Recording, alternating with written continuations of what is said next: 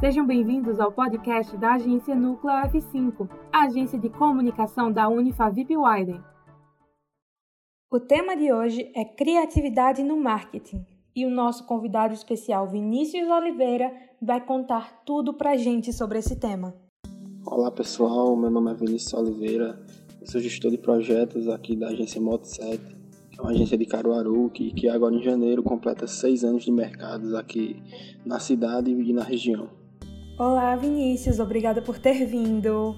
Você pode começar nos dizendo qual a importância da criatividade no marketing? Bom, a importância da criatividade no marketing, acredito que se a gente for colocar em porcentagem, seria em torno de 90 a 95%. Porque a criatividade é o que faz certas estratégias de marketing se destacarem entre as outras. Hoje em dia, é, mesmo com a criatividade, a gente já vê vários mercados aí se saturando então imagine se não existisse criatividade, como é que seria?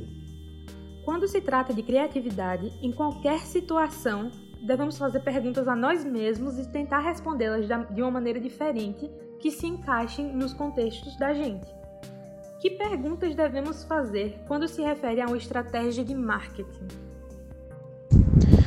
Bom, quando se refere a estratégias de marketing, eu acredito que a gente tem que sempre estar se fazendo perguntas e para mim tem duas que são principais, que são elas. Isso me chamaria a atenção se eu ver isso na rua, na internet, ou ouvir.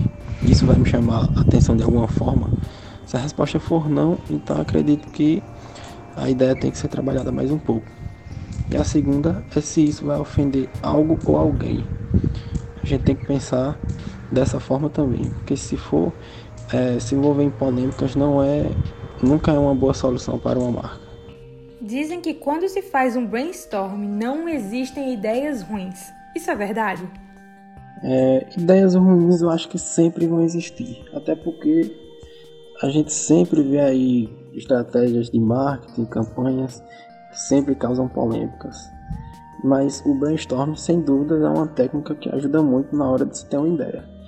Acho que o que vai determinar se a ideia vai sair ruim ou não é as perguntas que têm que ser feitas anteriormente, antes do, da estratégia de marketing ir para o ar. Você pode explicar para a gente o que é um mapa mental e como podemos aplicá-lo nas estratégias de marketing? Bom, um mapa mental é basicamente você organizar visualmente todas as ideias, as informações que você tem para deixar mais fácil a criação de alguma coisa, como por exemplo as estratégias de marketing. Um mapa mental bem organizado, fica bem mais fácil de desenvolver uma estratégia de marketing. É isso, gente. Se vocês gostaram do nosso conteúdo, deixem um comentário no nosso Instagram, NúcleoF5. Lá a gente vai manter vocês atualizados de tudo que vai rolar por aqui. Esse foi mais um podcast da agência Núcleo F5, a agência de comunicação da Unifavip Widen. Até a próxima!